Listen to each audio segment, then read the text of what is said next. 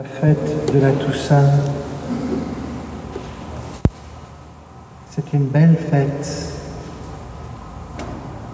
Elle est une invitation pour chacun de nous à entrer dans une relation avec Dieu, à entrer dans cette interpellation au bonheur. Jésus révèle le secret de la relation avec lui, le bonheur.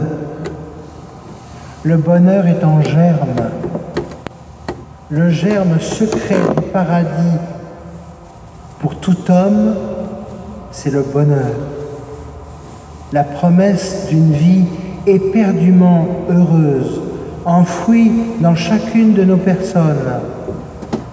Et il ose réveiller ce bonheur caché. Oui, heureux es-tu derrière cette condition où tu éprouves euh, la pauvreté, l'injustice, l'humiliation, le cri, les larmes, heureux es-tu. Entendons cette invitation ce jour de Toussaint à entrer dans le bonheur de Dieu, dans cette invitation cette litanie du bonheur, même si elle est belle, il reste qu'elle nous déconcerte, car l'homme qu'il déclare heureux, c'est celui qui, que nous pensons spontanément malheureux. Le bonheur est en germe dans nos vies. La Toussaint, c'est une grande vision. Dans l'Apocalypse, Jean voit au ciel la foule immense des élus. Ce n'est pas un troupeau anonyme, c'est une foule où chacun est appelé par son nom. Et une foule qui suit Jésus, une foule de pauvres gens avec toutes les peines du monde. Cette foule de gens est vêtue de blanc. Qui sont-ils? D'où viennent-ils, tous ces gens? Qui sont-ils? C'est nous. C'est chacun de nous, c'est l'humanité entière. Et d'où viennent-ils? Jean répond, ils viennent de la grande épreuve. Quelle est cette épreuve? Celle à laquelle nous sommes tous soumis. C'est l'épreuve de la vie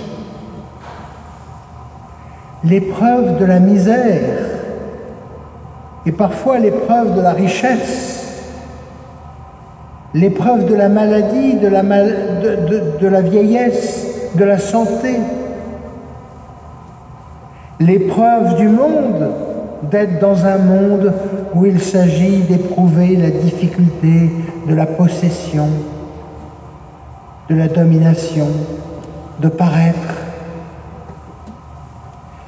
ces béatitudes sont curieuses car étrangement, elles nous concernent et elles ne nous concernent pas totalement. Elles nous touchent et à la fois nous nous y sentons peut-être pas complètement concernés.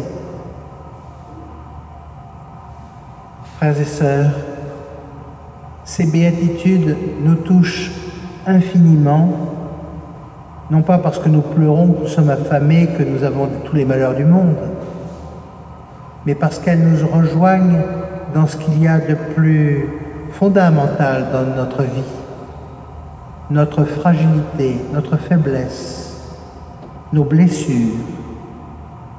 Personne d'entre nous ne peut dire qu'il n'est pas vraiment pauvre. On peut manquer de rien, et j'espère que c'est le cas, et en même temps éprouver la pauvreté de la miséricorde, de la compassion, de la douceur, d'un manque profond. Personne d'entre nous ne peut dire qu'il n'a pas caché au fond des raisons de pleurer. Personne d'entre nous ne peut dire qu'il ne supporte pas dans son existence de la violence, de la fin de justice, de la soif de douceur. Et en ce sens, chacune des béatitudes nous concerne, nous rejoigne. Au plus profond de toi, reconnais cette blessure et reconnais au cœur de cette blessure un appel au bonheur. Ce que Jésus nous dit aujourd'hui, c'est qu'il y a du bonheur, de la sainteté en germe dans notre pauvreté, dans nos faiblesses, dans nos larmes, dans nos injustices. Et que c'est à partir de là, tel que nous sommes, que nous pouvons devenir aussi des consolateurs pour des affligés, des cœurs purs qui aiment vraiment, des artisans de paix capables de douceur et de bonté. Nous sommes donc tous appelés au bonheur en nous laissant rejoindre Jésus par Jésus et en devenant des artisans de l'œuvre de Jésus, participer à sa sainteté, c'est-à-dire d'éprouver la difficulté à aimer et de l'entreprendre concrètement. Voilà pourquoi Jésus ose parler au présent. Réjouis-toi, sois dans l'allégresse. Réjouis-toi parce que au cœur de ta vie, le germe du bonheur est là et l'appel à la sainteté, c'est-à-dire d'aimer comme le Seigneur, est là. Que le Seigneur réveille en chacun de nous ce bonheur d'intimité avec le Seigneur et de travailler pour lui. La fête de la Toussaint, c'est un appel au bonheur. C'est une grande vision apocalyptique pour voir que nous appartenons à une foule entière de saints, passés, présents et à venir. La fête de la Toussaint est aussi un combat, un chemin, un combat contre le mal dont nous sommes déjà victorieux comme ces légionnaires romains marqués sur le front après une bataille. Nous sommes marqués par le sceau du baptême qui nous fait participer à la victoire du Seigneur. Laquelle? Participer déjà maintenant par notre baptême à la vie éternelle. Frères et sœurs, ces litanies sont très belles, Permettez-moi de vous suggérer deux points concrets pour entreprendre de vivre les béatitudes. On a parlé beaucoup de la famille ces temps-ci. À Rome, en France,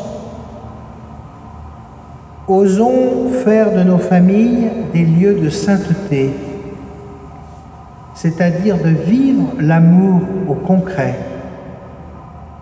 Encourageons-nous à surmonter nos mal de vivre, nos mal à être, pour faire germer la grâce d'un amour divin dans le cœur de chacun et goûter en famille le bonheur des béatitudes. Un deuxième point, on va nous rabattre les oreilles avec le thème de l'écologie. Je suis tout à fait d'accord pour que on prenne notre responsabilité de notre création, mais il me semble que l'écologie, si elle n'est pas intégrale, c'est-à-dire qu'elle nous aide à faire grandir notre humanité au cœur de la création, nous parlons un peu dans le vide. Puisse l'écologie faire grandir l'homme dans une relation juste et équilibrée au monde, à la création, c'est toute la thématique du respect des éléments de la nature, mais aussi l'écologie, une vie équilibrée avec les autres, et ça c'est toute la condition de l'économie. Il me semble qu'il faut aussi réfléchir à une écologie des relations entre nous, par l'économie une juste écologie de l'homme avec Dieu, c'est-à-dire une relation avec Dieu dans la prière, une prière de louange, d'action de grâce, et bien sûr avec soi-même, l'écologie de mon corps, toute la question de la sexualité, du respect de l'autre dans les débuts et fins de vie.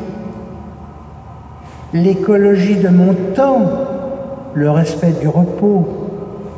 Bref, oui, réfléchissons à l'écologie intégrale, c'est-à-dire de la place et la responsabilité de l'homme dans son histoire.